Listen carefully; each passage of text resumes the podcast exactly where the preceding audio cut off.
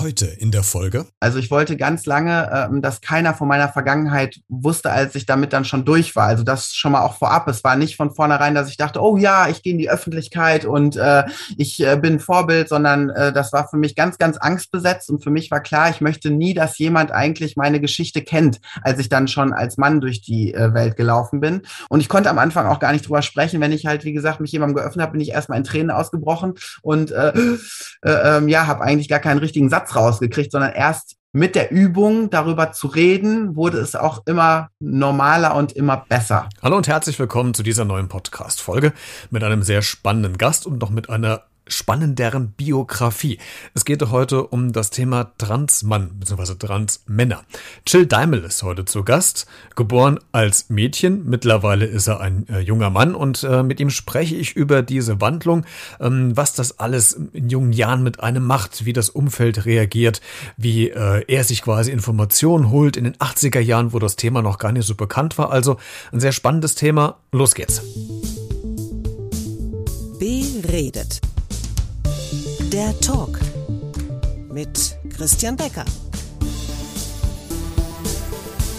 Heute zu Gast. Hallo, ihr Lieben da draußen. Ich bin der Jill, bin 41 Jahre alt und äh, Schauspieler und Coach. Und ja, freue mich erstmal äh, Gast sein zu dürfen und äh, bei diesem tollen Projekt Queer Mentor äh, dabei sein zu dürfen auch. Äh, ja, mein spezieller Weg, vielleicht äh, kennen es viele auch äh, schon aus der Öffentlichkeit, ist, dass ich halt äh, Transmann bin. Also das heißt, ich wurde mit den falschen Geschlechtsmerkmalen einer Frau geboren und ähm, ja, bin da schon sehr früh äh, dann in Konflikte mit mir, der Gesellschaft und dem Leben gekommen. Mehr vielleicht als jeder andere in der Pubertät. Und äh, ja, deswegen versuche ich, äh, Menschen äh, da zu helfen, äh, besser damit umgehen zu können und äh, ein Wegbegleiter zu sein. Und ja, darum äh, reden wir auch heute. Ich freue mich. Und ich freue mich, dass du heute unser oder mein Gast bist. Das ist eine ganz spannende Lebensgeschichte. Du hast dir gerade schon sehr äh, kurz skizziert. Wir werden aber gleich nochmal im Detail uns da rein bewegen. Aber ich habe mich so gefragt bei dir, oh, jetzt bist du auch schon so ein Medienprofi. Du hast schon die eine oder andere Podcast-Folge produziert. Du tauchst in ein oder anderen Videos auf YouTube schon mal auf. Du hast ganz viele Interviews gegeben, Buch geschrieben. Also äh, ganz viele kennen ja deine Geschichte schon. Da habe ich mir gedacht, oh, wie steige ich denn bei dem in das Gespräch ein? Äh, der hat ja schon alles erzählt und äh, wahrscheinlich immer die gleiche erste Frage bekommen. Deswegen versuche ich das jetzt, Jill, mal ein bisschen anders. Was war dein letztes gestochenes Tattoo? Ähm, hier, äh, der Anker und das Herz unterm Auge. Also ich bin jetzt auch, hätte ich früher auch nie gedacht, äh, äh Gesichtstattoo-Träger. und wenn man dich jetzt sehen würde, äh, die Leute können dich ja googeln, da werden sie ja sehen, dass du ja schon sehr viele Tattoos am Körper hast. Am Hals sehe ich jetzt gerade, ich glaube, ein Schmetterling ist es. Ich nehme an, der wahrscheinlich der Oberkörper, Arme, Beine werden ja schon auch noch ein paar andere Tattoos aufzufinden sein. Äh, inwieweit haben denn diese Tattoos was mit deinem Leben zu tun? Hast du da Tattoos stechen lassen, die dich in der ganzen letzten ich nenne es mal plakativ, 41 Jahren geprägt haben?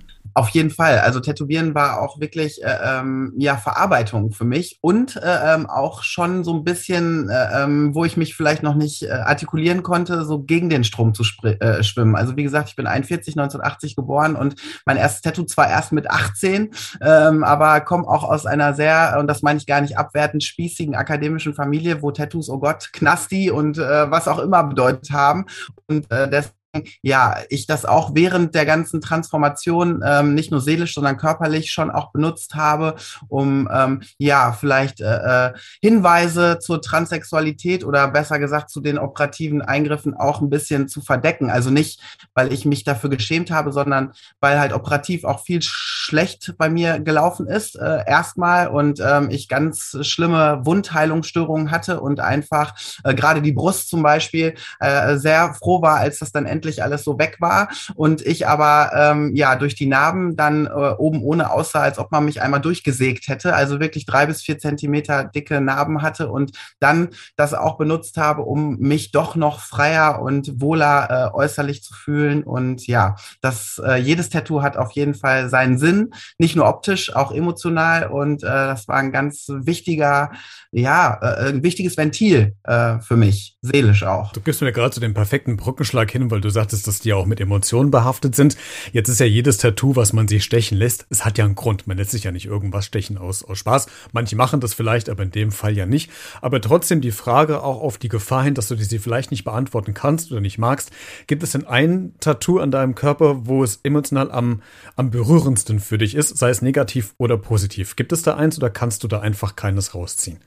Also ähm, es gibt da ganz viele, also eigentlich meistens positiv, ähm, auch wenn sie erstmal einen negativen Kern hatten, aber das ist auch so meine Lebenseinstellung. Also das Licht findest du nur in der Dunkelheit. Also ich bin für alle Abgründe und alle vermeintlich schlimmen Wege in meinem Leben sehr dankbar, weil ich die Retro-Perspektiv als Geschenk sehe. Die waren halt nur alle ziemlich scheiße verpackt. Ähm, aber ähm, ja, das äh, krasseste ist halt schon so an meinem Hals auch. Das war natürlich auch eins, was dann nicht mehr einfach so zu verdecken war, halt dieser Schmetterling. Und äh, wir immer in Zyklen leben und oft einfach die Raupe sind, die dann wieder zum Schmetterling äh, sich rauskämpfen darf und äh, ja, ihr altes Leben hinter sich lässt. Und ein ganz wichtiges Tattoo, das habe ich in meinem äh, Intimbereich, also äh, direkt äh, sozusagen ähm, am Schambereich äh, über dann dem äh, operierten äh, Penoid. Das ist eine Krone mit dem Operationsdatum. Und das ist halt schon auch sehr, sehr wertvoll für mich. Lass uns mal in deine äh, Biografie mal so ein bisschen einsteigen.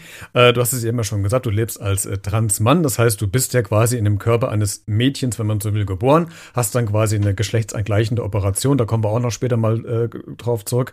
Ähm, aber ich würde gerne wissen, vielleicht ist auch die Frage ein bisschen naiv oder vielleicht kannst du die auch nicht mehr hören, weil du sie wahrscheinlich schon des häufigeren beantwortet hast. Ab wann oder gab es überhaupt einen Zeitpunkt für dich, wo du sagst, okay, da habe ich gemerkt, hoppla, ich bin eigentlich im falschen Körper, ich fühle mich gar nicht äh, quasi als Mädchen, sondern ich bin eigentlich tief in meinem Inneren doch irgendwie ein Junge. G gibt es da so Zeitpunkte oder kann man das eigentlich gar nicht festmachen, ab wann das für einen beginnt klar zu werden? Also da gibt es natürlich ganz viele Zeitpunkte irgendwie. Ähm, bei mir ist das schon so äh, irgendwie gewesen. Also das ist jetzt wieder so Rollenklischees und das finde ich auch immer schwierig, weil auch das hat sich ja total verändert. Aber ich rede einfach aus der alten Phase und in den 80er Jahren gab es halt zwischen Mann und Frau nichts. Ja, da gab es nicht divers oder irgendwas. Da fing es gerade mal an, so Ende der 80er, dass Homosexualität ein Thema wurde. Aber deswegen, also äh, ich möchte nicht, dass einer denkt, weil man mit Autos spielt, ist man trans und äh, ist ein Junge. Ja, aber ähm, so ist es für mich halt schon irgendwie merkbar gewesen, weil ich habe auch eine ältere Schwester und ich meine so die äh, anderen Mädchen in meinem Umfeld damals, also ich war halt äh, in meinem Umfeld so äh, typisch, was man halt außen als Klischee äh, oft sieht, aber halt der Junge, also sobald ich Mitspracherecht hatte oder das auch äh, sagen konnte, wollte ich gerne kurze Haare haben, ich wollte halt keine Röckchen äh, und Kleidchen mehr anziehen, ähm, ich hatte halt auf meinen äh, Kindergeburtstagen nur Jungs, ähm, ich habe halt äh, äh, schon im Kindergarten immer mit den Jungs mehr gespielt, mit den Autos und ja, wo man halt, äh, ne, diese typischen Rollenklischees habe ich dann, äh, sage ich mal, eines äh, in Anführungsstrichen Jungs äh, erfüllt. Ich kenne auch ganz viele weibliche, tolle Frauen, die das auch früher hatten. Deswegen ne, bin ich da auch vorsichtig geworden. Aber das war für mich halt äh, schon damals sehr ähm, ja, äh, äh, ähm, auffällig, weil ich in meinem Umfeld halt das einzige Mädchen war, was da schon so Affinitäten zu diesen typischen, in Anführungsstrichen, Jungs-Sachen hatte. Und deswegen, also wenn du mein Einschulungsbild siehst, siehst du halt einen kleinen Jungen. Ja, da würdest du nie denken, dass äh, äh, das ein Mädchen ist. Und ähm, was vielleicht dazu kam, meine Eltern waren in der Hinsicht auch sehr tolerant,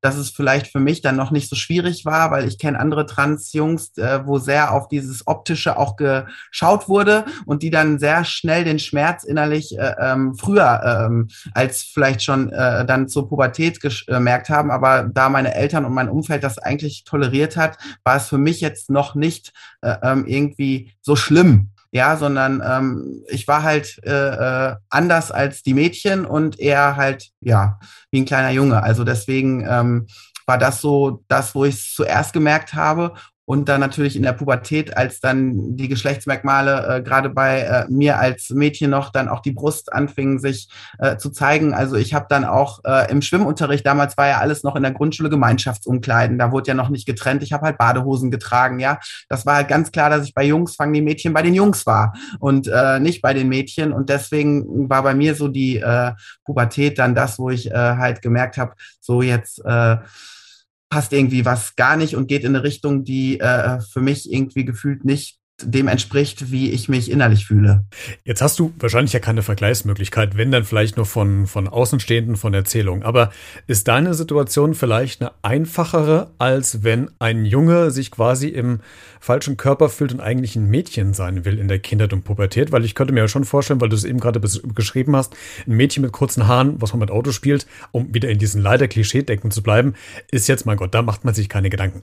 Aber wenn jetzt quasi ein Junge anfängt, dann äh, Mädchenklamotten oder Röcke anzuziehen, da wird natürlich von der Gesellschaft immer noch drauf geguckt. Also sprich, ist deine Situation vielleicht eine andere, ist klar, aber ist die vielleicht eine einfachere, als wenn ein Junge quasi merkt, okay, ich will lieber eine Frau oder ein Mädchen sein? Schön, dass du das ansprichst, weil ich habe früher auch immer gesagt, ich hatte irgendwie Glück im, Glück im Unglück. Also es hört sich jetzt vielleicht doof an und ist vielleicht für viele Leidensgenossen dann irgendwie nicht so nachvollziehbar, aber ich kann es ja einfach jetzt im Nachhinein sagen, genau, dass ich das auch so empfunden habe, dass halt äh, genau es äh, eher normal war und das zwar operativ, da kommen wir vielleicht, wie gesagt, gleich auch noch zu, es äh, äh ja von einem Frauenkörper in den männlichen Körper wesentlich äh, äh schwieriger ist äh, und äh, wesentlich ein längerer Leidensweg, glaube ich, dahinter steckt. Ähm, aber ich habe das auch immer genossen, genau, dass es nicht andersrum war, weil ähm, das gab es ja auch manchmal so Jungs im Umfeld, die vielleicht eher dann ein bisschen mädchenhafter waren. Und da habe ich schon auch gemerkt, ja, dass da ähm, größere Ablehnung und größerer Widerstand der Gesellschaft und des Kollektivs auf jeden Fall äh, äh, zutage ist, als ähm, ja, genau, wenn einfach ein Mädchen eher buschikoser ist und ähm,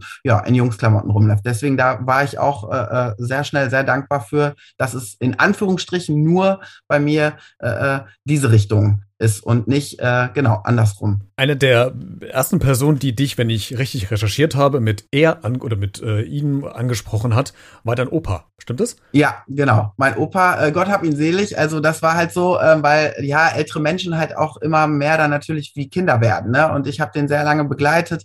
Ähm, und ja, als ich damit so äh, operativ und sowas äh, angefangen habe, war der halt so äh, Mitte 80 und ähm, für den war das dann einfach ähm, ja ja, der hat mich halt so glaube ich, genannt oder äh, äh, äh, auch gewordet, wie er mich empfunden hat. Ne? Und äh, der wollte eh schon immer einen Jungen haben als Enkel. Und wie gesagt, ich äh, habe eine ältere Schwester und das war halt auch so schön. Der war sehr enttäuscht erst, als ich ein Mädchen äh, war. Also als meine Mutter dann ein Mädchen zur Welt gebracht hat, weil ich sollte wirklich auch ein Junge werden. Also das war wirklich vom Frauenarzt und so, es sollte ein Junge kommen.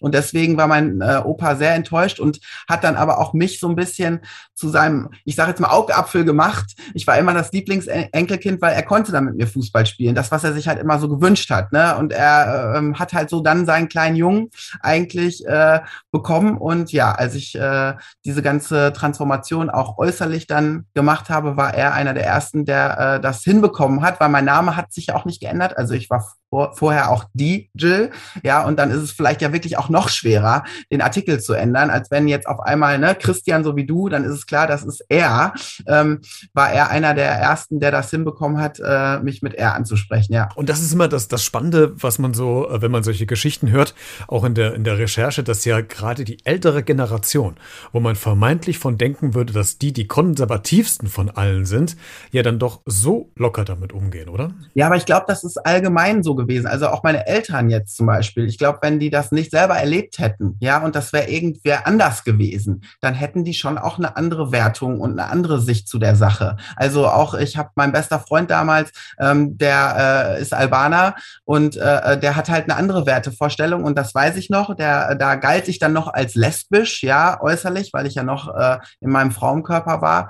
Ähm, und dann hat er mir gesagt, dass sie in Religion auf der Berufsschule dann über äh, Homosexualität gesprochen haben und er ganz stolz mit mir angegeben hat, ja, und dass er dann gesagt hat zu mir, Jill, jetzt halte ich aber fest, es gibt was ganz, ganz Schlimmes. Ja, es gibt echt Menschen, die denken, die sind im falschen Körper und äh, die lassen sich operieren und sowas. Und äh, wo ich dann auch dachte, so, ach du Scheiße. Und genau, und dann habe ich auch ganz lange mich nicht getraut, ihm gegenüber zu öffnen. Ja, als ich anfing, so meinen Freunden und meinem intimsten Umfeld halt davon dann zu erzählen. Und das habe ich dann bei ihm ganz lange rausgezögert, bis ich irgendwann auch in Tränen ausgebrochen bin und zu ihm gesagt habe, ich muss dir jetzt was Schlimmes sagen. Ich bin so ein schlimmer Mensch und ich bin sowas, ich glaube, er hatte ekelig oder irgendwie sowas benutzt. Und dann stand er halt vor mir und hat mich angeguckt und hat gesagt, ja, Jill, da wusste ich doch aber nicht, dass du so bist. Sollen wir auswandern? Also auch da, ich glaube, das ist so, wenn man äh, äh, sowas im Umfeld nicht hat oder äh, es ist irgendwas ganz weit weg, ja, dann hat man, glaube ich, eine andere Wertung dem gegenüber, als wenn es dann einen Menschen betrifft, den man wirklich in seinem Herzen trägt und den man einfach als Mensch und als Person zu schätzen weiß. Also das ist auch meine allgemeine Erfahrung gewesen, dass ganz viele Leute, die, glaube ich, sonst gesagt hätten, das kommt für mich nicht ins Haus, ja, weil wie gesagt, auch meine Eltern Eltern ein sehr, sehr spießiges Umfeld haben, dann aber wussten, als es mich betraf, dann war es nicht mehr so schlimm. Also das waren eigentlich auch ganz schöne äh, ähm, äh, Situationen und wo ich dann auch Hoffnung geschöpft habe und eigentlich auch den Mut gefasst habe, dass äh, ähm, wenn Leute mich erleben, egal wie sehr sie gegen sowas sind oder homophob oder transphob oder was auch immer, dass ich äh, äh die nicht überzeugen kann, aber denen, glaube ich, was mitgeben konnte und bisher auch immer noch kann, dass sie äh, ähm, ja mal das überdenken und den Menschen nicht ins, in Frage stellen, sondern ihr Werte empfinden und ihr eigenes Bewerten der Sache. Jetzt könnten ja diese Folge auch ganz viele Menschen hören, die gerade noch in der Phase sind, wo noch ganz viel im Umbruch ist oder wo man selbst noch unsicher ist, wie man mit den eigenen Gefühlswelten äh, umgehen soll.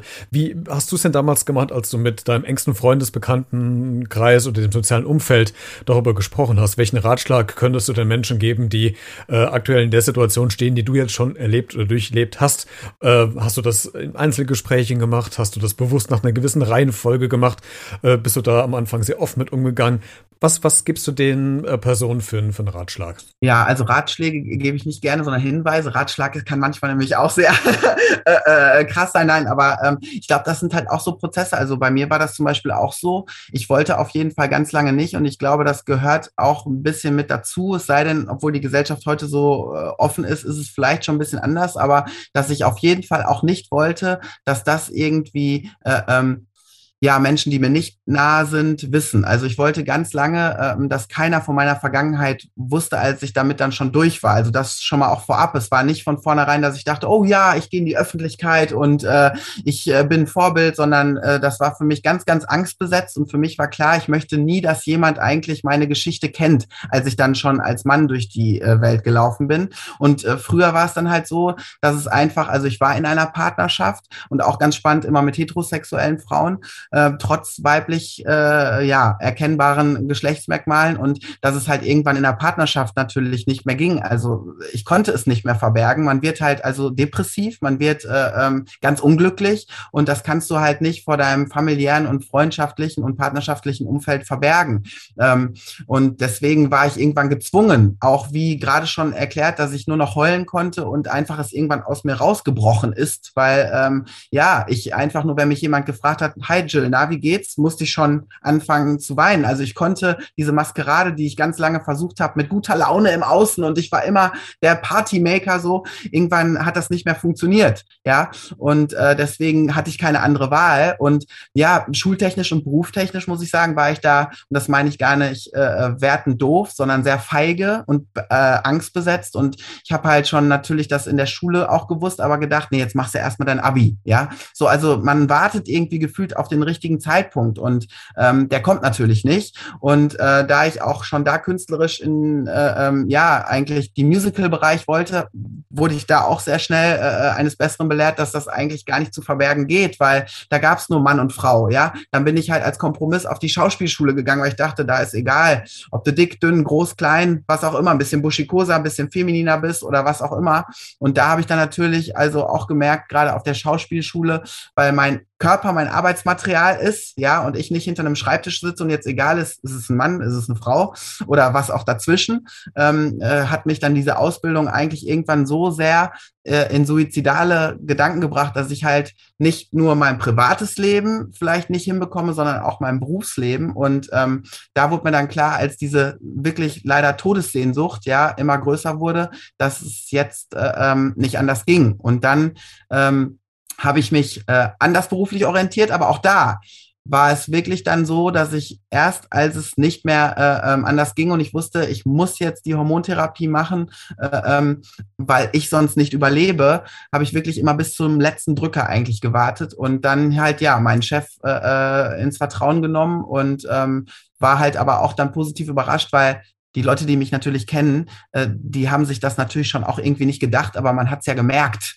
Ja, und ähm, deswegen, also da war ich immer derjenige, der äh, es wirklich eigentlich so lange hinausgezögert hat, bis es einfach emotional nicht mehr äh, tragbar war und auch ähm, ja nach außen hin beruflich. Und äh, deswegen ja, ich glaube, jeder darf da den richtigen Zeitpunkt für sich irgendwie wählen und ähm, ja, das äh, ähm, ist auch kein, ich glaube, es gibt kein ein Outing. Also, ne, das ist immer wieder ein Outing. Also, ne, ich, meinen Eltern gegenüber habe ich mich das selber nie getraut, das hat meine Schwester übernommen. Ja, also ich habe mich nie an den Tisch gesetzt und gesagt, so Mama, Papa, ich muss euch jetzt was sagen. Das hätte ich mich gar nicht, also dafür wäre ich emotional nicht äh, äh, in der Lage gewesen, obwohl meine Eltern, wie gesagt, eigentlich sehr offen und äh, äh, positiv in meine Richtung waren. Äh, trotzdem ähm, habe ich gedacht, das ist das Unglück, in das ich die mit reinziehe. Und das hat dann meine Schwester halt äh, äh gemacht. Und das kam dann immer so, ja, wie so in der Sanduhr immer äh, ähm, bisschen mehr, sage ich mal. Und ich konnte am Anfang auch gar nicht drüber sprechen. Wenn ich halt, wie gesagt, mich jemandem geöffnet habe, bin ich erstmal in Tränen ausgebrochen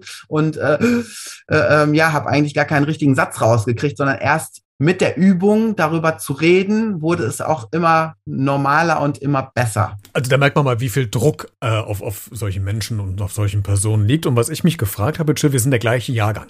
Äh, auch 80 geboren, ich bin auch 41. Und wenn ich mich jetzt zurückerinnere in die Kindheit, in der Zeit, äh, wo wir gleich alt waren und wo es bei dir diesen Umbruch gab, habe ich mir so in Vorbereitung zu dem Gespräch ja auch gedacht, Alter Schwede, wie informiert man sich denn überhaupt über das, was gerade in dem eigenen Körper los ist, wenn man, wir hatten noch kein Internet, wir hatten kein Smartphone, wir hatten kein Handy, wir konnten nicht mal schnell googeln, äh, was irgendwas ist oder wir, man kommt nicht so schnell mit, mit äh, anderen Personen ins Gespräch, in, Gruppen, die das Gleiche durchmachen. Wie wie hast du dich denn informiert, was eigentlich mit dir los ist, wie, wie du deine Gefühlswelt einzuordnen hast?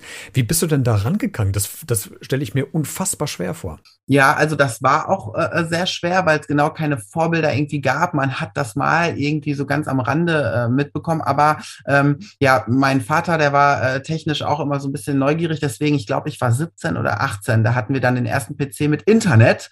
Ja, äh, äh, und da konnte ich dann googeln und das war auch so gefühlt äh, meine ähm, ja äh, einzige Sache, mich damit auseinanderzusetzen, erstmal bevor ich damit nach außen getreten bin. Also ich habe da Transmann e.V., liebe Grüße an Jonas und Chris aus München. Das war so die äh, Hauptseite, die sich damit befasst hat. Und da habe ich dann halt äh, ähm, nachlesen können, dass es äh, ich nicht der Einzige äh, bin, dem es so geht. Und ähm, ja, dann gab es halt schon auch so ein Vorbild, zum Beispiel äh, auch mittlerweile ein guter Freund von mir, der Balian Buschbaum, aber das war halt dann schon Mitte 20, der halt dadurch, dass er ne, Olympionik noch war, äh, damit auch an die Öffentlichkeit musste. Und ähm, da gab es dann so äh, ein paar Vorbilder äh, und Bücher, äh, die sich damit befasst haben. Aber ja, es war halt deswegen auch bei mir so, dass ich mich noch bis ich so 17, 18 war, sehr in die Frauenrolle gedrängt habe und es auch optisch sehr, sehr versucht habe, mir ähm, anzueignen. Also ich habe gedacht, je mehr ich mich anstrenge, eine Frau zu sein oder zu werden, ja, weil ich mich ja nie so gefühlt habe,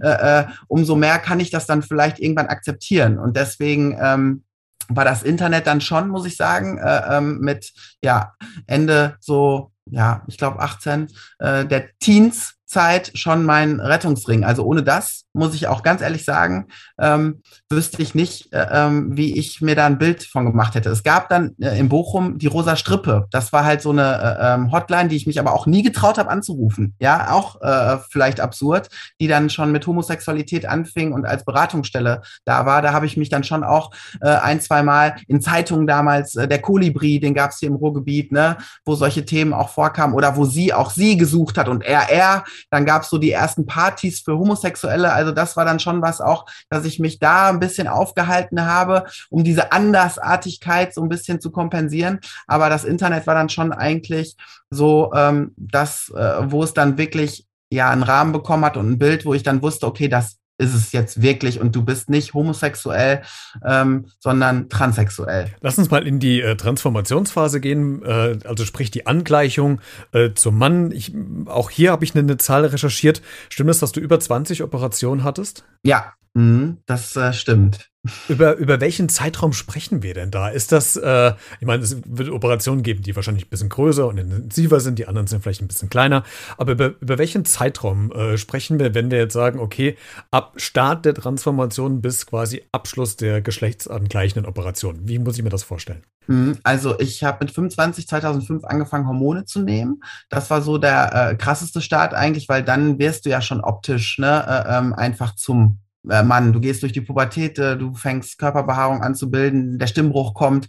Äh, also da fängt es dann schon an, dass es wirklich äußerlich nicht mehr äh, anders äh, zu sehen und zu lesen wird. Und die erste Operation war 2007 und äh, die letzte ähm, war, äh, warte mal, da war ich äh, 2014. Also das war ähm, dann zwar noch eine spätere Korrektur, aber ich sag mal, die Hauptoperation wirklich ähm, ging von 2007 bis 2010. Also ich war eigentlich so in Abständen von drei Monaten in der Zeit äh, immer wieder im Krankenhaus und habe einen Eingriff bekommen. Ich habe vor einem halben Jahr ungefähr, ist, ist glaube ich her gewesen, muss ich kurz überlegen, aber ich glaube ein halbes Jahr kommt hin in meinem anderen eigenen Podcast Talk-Format mit äh, Sophia Koskeridou gesprochen. Das würde ihr wahrscheinlich nicht sagen. Äh, die Dame ist Epithetikerin. Das wusste ich bis dahin auch nicht, was das überhaupt für ein Berufsfeld ist. Und sie ähm, stellt quasi Körperorgane her. Also jetzt natürlich äh, im Gesicht, also Nasen, Ohren. Wenn durch Unfall oder durch Tumor oder Krebserkrankung irgendein ähm, äußeres Organ beschädigt ist, dann kann sie das nachstellen. Aber, und er hat sich in den letzten letzten Jahren darauf spezialisiert für Transmänner, dass sie quasi künstliche Penisse herstellt. Jetzt ist es ja ähm, ein ganz intimer Bereich, äh, der natürlich in dieser Operation auch Anwendung finden muss oder soll für jeden, damit es sich quasi vollständig ja dann äh, oder diese Prozedur ja abgeschlossen hat. Äh, wie ist es bei dir? Du wirst ja auch quasi so einen Penisersatz ja bekommen haben. Bei Sophia war das so, dass die den modelliert, dass man sich quasi mit ihr in Verbindung setzt. Man bespricht das wirklich. Es gibt äh, ganz intensive Gespräche darüber, wie soll der aussehen? Wer, wie passt der überhaupt zu dem Körper? Äh, da haben wir auch darüber gesprochen, ob da manchmal äh, auch mehr gewünscht wird, als eigentlich zu dem Körper passt. Also sprich, wie war das denn bei dir damals auch so? Hast du äh, auch intensive Gespräche, könnte ich mir vorstellen, vorher geführt, bis das passiert ist?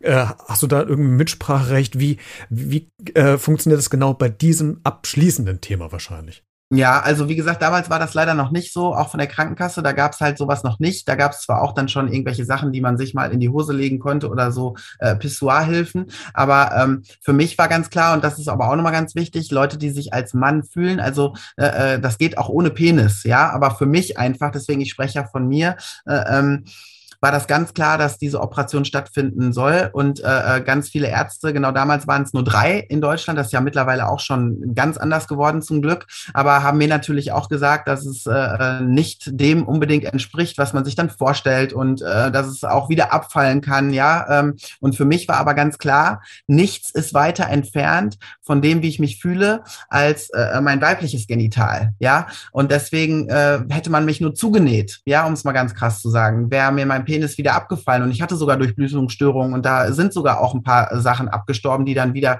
konstruiert werden mussten. Alles wäre für mich äh, äh, also in meiner Wahrheit äh, äh lebbarer und äh, ähm, aushaltbarer gewesen als wirklich, ich habe es mal so schön bei Paula Kommt gesagt, deswegen zitiere ich es nochmal, das hat die Welt äh, dann auch irgendwann zitiert, äh, es war nichts Schlimmeres für mich, als als Mann eine Muschi zu haben, ja, und deswegen ähm, war mir das dann praktisch dieses Risiko, was mir auch alle äh, vor Augen geführt haben, äh, ähm, nicht egal, ja, aber es war, ähm, ich habe es in Kauf genommen, weil, ähm, ja, Hauptsache, das für mich eindeutige weibliche Geschlechtsteil ist halt einfach weg. Äh, Chill, die letzte Frage an dich, wie tolerant ist denn Deutschland heute wirklich? Ja, ich glaube, dass das auch immer so ähm, für jeden individuell ist, äh, weil meine Erfahrung auch deswegen ähm, arbeite ich auch als Coach ist, solange für dich was ein riesiges Problem ist und für einen selbst was Angst besetzt ist, erlebt man auch sehr viel Angst äh, im Umfeld. Also dass man immer, wenn man gefühlt äh, ähm, ja selber noch äh, sehr viele Ängste in sich trägt, die das Thema einfach mit dem das Thema einhergeht, dass man natürlich auch, ähm, wie soll jemand, der nicht in den eigenen Schuhen steckt, ja, weniger Angst haben vor äh, so fremden Dingen, ja. wie man selbst. Also das war auch dann so ein bisschen Erwachen bei mir, dass äh, ich irgendwann gedacht habe, ich kann jetzt nicht die Gesellschaft dafür verantwortlich machen, dass ähm, ja Transsexualität noch nicht so kollektiv normal ist, in Anführungsstrichen, sondern äh, es war für mich ja nicht normal. Und ich hatte Angst, ich wollte, dass das keiner weiß. Ähm, ich ähm, wäre am liebsten ausgewandert und habe mir immer noch offen gehalten, wenn es ganz schlimm wird, genau, dann wandere ich aus. Oder ne, der Worst Case, dann kann ich mir immer noch das Leben nehmen. Und deswegen ähm, ist es, glaube ich, äh, wichtig, sich immer die Frage zu stellen, ähm, kann ich von jemandem erwarten in meinem Umfeld, dass er keine Angst hat, wenn ich selber noch Angst vor meiner jeglichen Andersartigkeit habe, ja, ähm, und das ähm, war dann so mein Ding, dass ich auch mit meiner Angst immer dann nach außen gegangen bin, also den Leuten gesagt habe, ich kann verstehen, dass ihr das jetzt vielleicht komisch findet, dass ihr denkt, oh Gott, was mit dem passiert, äh, äh warum ist das so, ähm, weil ich habe mir diese Fragen ja auch Jahrzehnte fast, also ich habe mich fast 15 Jahre gefragt, wie ich das wegtherapieren kann, also ich war der schlimmste AfDler mir selbst gegenüber, ja, und ähm, deswegen ähm, habe ich dann äh, ähm, ja versucht, dieses Verständnis der Ablehnung auch äh, ähm, mit einzubeziehen. Weil, ähm, wie gesagt, meine Eltern, glaube ich, auch, wenn das irgendjemand anders betroffen hätte, dann auch äh, die Frage bei denen aufgekommen wäre, habt ihr irgendwas falsch gemacht in der Erziehung? Ja, und ähm, da sie aber sich das für sich ja beantworten konnten durch meine ältere Schwester, dass es nicht daran lag, ähm, ja, äh, haben sie sich dann auch damit anders beschäftigt. Also deswegen, die Gesellschaft ist, glaube ich, vor allem Andersartigen immer noch, äh, ähm, ja, nicht offen und äh, auch immer noch nicht so bereit, ähm, ja, alles zu akzeptieren, was anders ist. Und deswegen, aber erstmal finde ich wichtig, an die eigene Nase fassen und gucken, ist man selber denn überhaupt offen? Ja, und äh, wo bewertet man selber noch? Das fängt ja schon bei Anziehsachen an, wie oft man selber vielleicht äh, äh, andere bewertet und denkt, wie siehst du denn heute aus? Oder äh, ähm, was hat der denn an? Ne? Also das darf man vielleicht erstmal hinterfragen, bevor man äh, vielleicht äh, ähm, ja die anderen sofort auch bewertet, dass die jetzt schuld sind. Ähm, 嗯。Dass man nicht akzeptiert wird. Ne? Also Akzeptanz fängt immer bei dir selber an. Aber ähm, wir sind noch lange, lange nicht da. Ähm, das ist mein Traum und das ist auch meine Vision und ich glaube auch, wo es hinführen wird, dass man irgendwann halt ein Mensch mit einem Menschen zusammen ist und dass es nicht mehr heterosexuell oder sonst irgendwas gibt, ja, sondern dass einfach gefragt wird, ah, äh, und wie war deine Vergangenheit partnerschaftlich und es einfach äh, überhaupt kein Thema mehr ist, dass man dann guckt, ach, äh, äh du warst mit einer Frau und mit Mann oder äh, mit beidem oder was auch immer zusammen, sondern dass das einfach, ähm, ja, ein Mensch ist mit einem Mensch liiert und äh, Punkt. Ein toller Punkt, weil das ist ein toller Schlusssatz, dem es überhaupt nichts mehr hinzuzufügen gibt. Autor, Model, Schauspieler und Life-Coach Jill Daimel war heute zu Gast. Äh, vielen Dank, dass du dir Zeit genommen hast, um über deine Biografie zu sprechen. Eine sehr interessante und spannende Biografie und danke, dass du da warst. Ich danke dir, Christian, und ja, äh, euch alle da draußen, äh, ähm, macht weiter, ähm, es lohnt sich. Wenn du noch mehr Informationen zu dem heutigen Gast haben willst, dann schau doch mal in der Podcast-Folgen-Beschreibung, also den Show Notes zu dieser Folge vorbei. Da habe ich dir ein bisschen was reingesetzt an äh, Homepages und Links zu Instagram und so weiter. Klick einfach mal durch und da kannst du dich noch mehr informieren. Wir hören uns spätestens in der nächsten Folge wieder. Bis dahin bleib gesund und vor allen Dingen neugierig. Ciao.